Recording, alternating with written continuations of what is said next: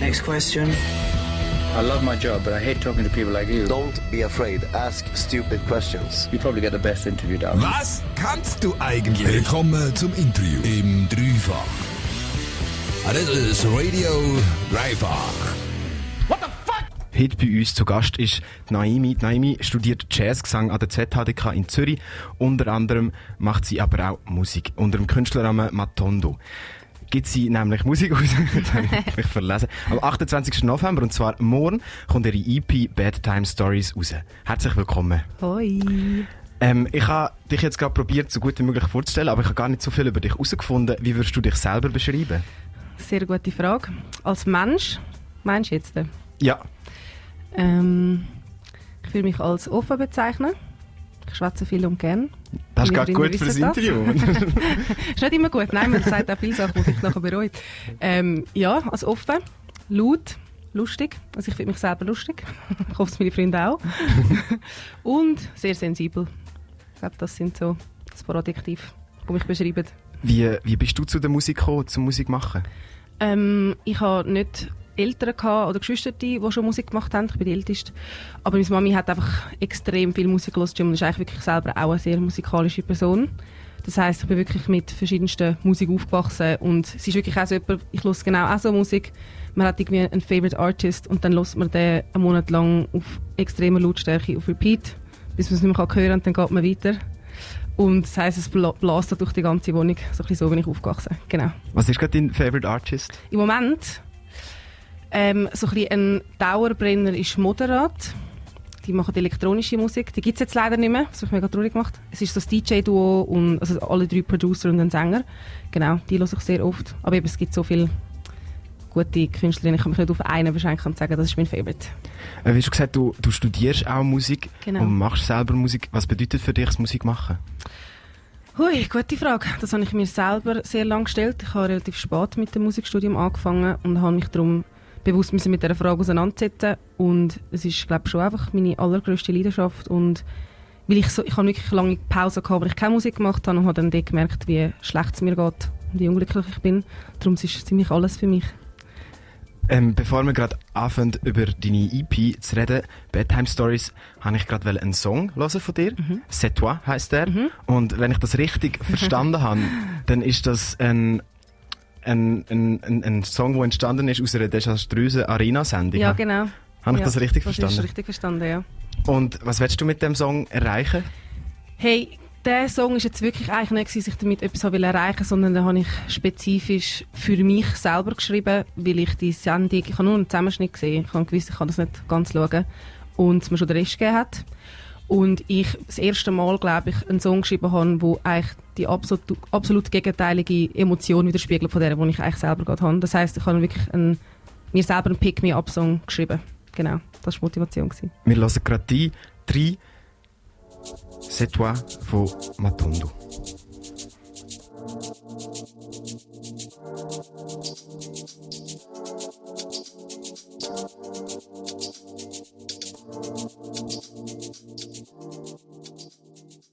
Morgen kommt deine EP raus. Bad Time Stories heisst die. Bist du schon nervös? sehr nervös. Also jetzt geht es gerade wieder. Und ich bin jetzt aber schon seit Wochen natürlich. Ist das immer so, das Datum ist im Kopf und man weiß es. Und ja, nachher gibt es ein Glas Prosecco und dann kommt es gut. Wenn jetzt gar nicht Corona wäre, wie würdest du dein Album feiern? Also dein, dein Release? Hey, das ist eine gute Frage, weil ich habe wie während Corona angefangen zu produzieren. Das heisst, es war wie für mich schon von Anfang an ein die Realität. Gewesen. Und da sonst viel läuft, weiß ich nicht, ob ich es geschafft hätte, irgendwie grosse Release-Partys, ein Release-Konzert zu organisieren. Aber ich wäre definitiv irgendwo mit Prosecco am Anstoßen mit meinen Freunden und hätte das Geld ein. Ähm, bei Bedtime Stories denke ich immer an Märchen, die ich früher vorgelesen bekommen habe von meinen Eltern. Mhm. Für wer sind die Geschichten, die du erzählst? Gute Frage. ähm, ja, wie schon vorher, das Setuas hat ähm, zwei, drei Songs, die ich wirklich wie aus einer anderen Perspektive für mich selber geschrieben habe. Und also der Titel von der EP beschreibt eigentlich so ein bisschen den Deckmantel. All die Sachen, die ich beschreibe in diesen Songs, sind Sachen, die mich beschäftigen, vor ins Bett gehen, die mich dann oft eben auch wach behalten. Und ich darum wie die, die Geschichten geschrieben habe. Das sind wirklich meine Gedanken. Genau. Es wäre gerade die, die nächste Frage, wie es zu der EP gekommen ist. Aber das ist, das, einfach kann man sagen, es ist aus dir entstanden. Aus deinen, Ja, mega fest. Und ich glaube, das hat sich wirklich so über die letzten acht Jahren angestaut, wo ich wie die Tools nicht hatte, um mich auszudrücken musikalisch.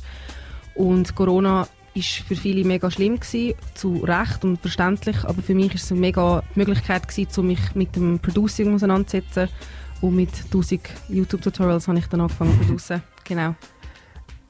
Ich, ähm, wir hören gerade nachher noch zwei Songs und der eine ist Life Could Be. Mhm. Der Song Life Could Be hey, ist ja eher traurig und Ja. eher im Soul daheim. Wie würdest du, was würdest du über den Song sagen? Bei diesem Song, er sagt schon sehr, sehr viel, glaube ich. Er redet ein bisschen für sich, wenn man auf die Lyrics lässt. Und es ist sehr, sehr ein persönlicher Song. Und ja, ist über zwei, drei, zwei Jahre entstanden, aufgeteilt. Und jetzt bin ich froh, dass ich ihn mal können verpacken und raushauen Ich würde gerne, gerne abhängen da, wenn du sagst persönlicher Song, wie ist das, wenn man einen persönlichen Song so für die Öffentlichkeit zur Verfügung stellt?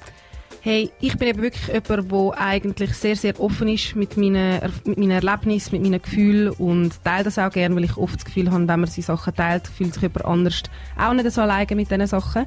Aber es war natürlich jetzt schon nochmal etwas anderes, gewesen, so das wirklich rauszuhauen und einfach, ja, es liegt nicht mehr in meiner Macht, was damit gemacht wird, aber wenn sich irgendjemand mit dem identifizieren kann, dann ja, hat sich das Ganze schon erfüllt. Dann suchen wir doch gerade die Person, die sich mit dem identifizieren kann und hören den Song Life Could Be. Von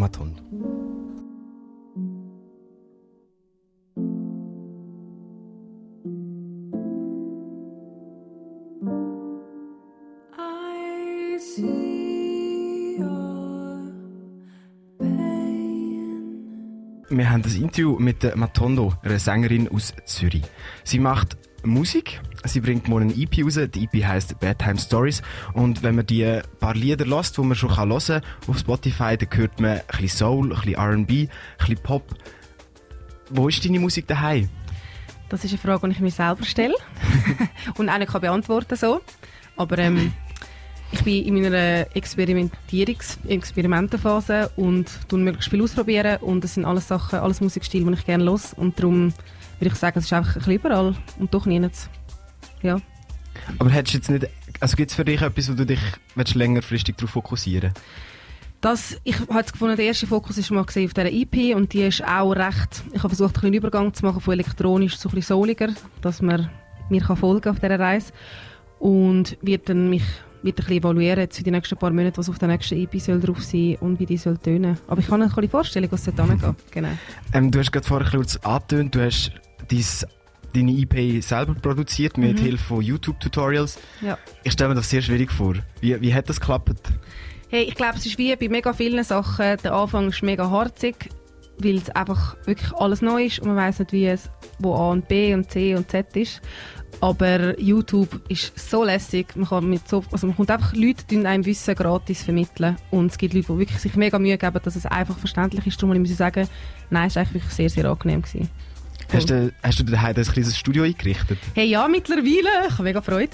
Ja, jetzt habe ich Monitore, ich habe einen funktionstüchtigen äh, Laptop, ich habe einen richtigen Monitorkopfhörer, dass ich das Zeug richtig kann mischen kann. Darum, es kommt immer mehr dazu.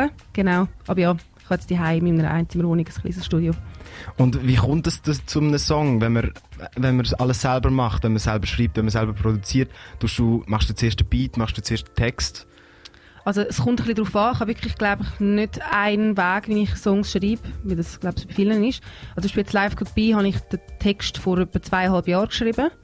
Und dann habe ich eineinhalb Jahre später Chords gespielt am Klavier und habe gewusst, so die Emotionen, die Chords auslösen, ist der Text und habe es dann so zusammengebracht und dann erst produziert. Und andere Songs, wie fast allen anderen Songs, habe ich zuerst mit dem Beat angefangen und zum Teil die Lyrics schon gehabt, zum Teil wirklich einfach angefangen, irgendetwas vor mich anzusummen und dann sind Lyrics entstanden. Und der Rest. Du hast mir gerade noch erzählt, du studierst auch noch Jus nebenbei. Ja. Wie, wie bekommst du das alles unter einen Hut? Frag mich nicht. Nein, ähm, ich brauche die Vielseitigkeit und die vielseitige Belastung die vielseitige Belastung, weil ich glaube, so funktioniere ich am besten und fühle mich am ausgeglichensten, weil ich es mega als Privileg sehe, wir können zu lernen hauptsächlich. Also ich beschäftige mich in meinem Alltag hauptsächlich mit Lernen und ich finde das unlässig. Ich habe dich ähm, entdeckt mit der Single Life Could Be letzte Woche und da haben wir dich da gespielt und dir ein Mail geschrieben, ob du magst vorbeikommen. Was hast du vorher für Musik gemacht? Ähm, ich habe kur kurz, nein, doch vier Jahre lang mal in einer Big Band gesungen. Das sind, das heisst so ein bisschen jazzier mit Pop-Sachen drin. Bin aber sonst eigentlich nie in einer Band gewesen. Ich habe einfach in der Schule Musicals gemacht und so ein bisschen das Zeug. Und dann halt Singer-Songwriter, würde ich sagen. Covers gemacht, darum ich habe nicht viele Projekte vorne gehabt, eigentlich, genau. Also, Matondo, dein erste Das bin ich und es ist meine Musik und es ist, meine, es ist mein Start, genau. Gut, Wir hören gerade mal einen Song von dir. Mhm. Ähm, Do You Even Care? Das ist ein Song, der noch nicht released ist. Der kommt Nein. erst mit Ja. der EP Heute zusammen Nacht raus. 12 Uhr.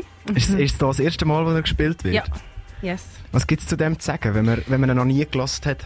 Ich habe bei der Republik einen Zeitungsartikel gelesen über ähm, Care-Arbeit während Corona-Zeit und wie scheiße das alles läuft in diesem Bereich und wie unterbezahlt die Leute sind und wie unterbezahlt halt mehrheitlich auch wieder Frauen sind. Und habe dann den Text geschrieben und den Song geschrieben. Es war wirklich hässlich an dem Tag und habe dann versucht, ein bisschen hässigeren Song zu machen. Dann lassen wir einen kleinen hässigeren Song. Do You Even Care? von der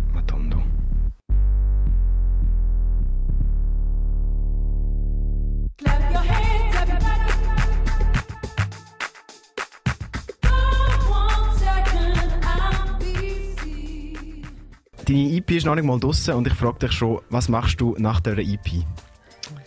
Genau das, was ich vor der EP gemacht habe, weiter lernen, producen, weiter herausfinden und experimentieren und hoffe, dass ich natürlich dann mit dieser EP gleich auch mal irgendwann noch Konzert spielen kann und auftreten und neue Leute finden, die meine Musik lässig finden. Und ja, weiter producen und dann hoffentlich nächstes Jahr wieder eine EP raushauen.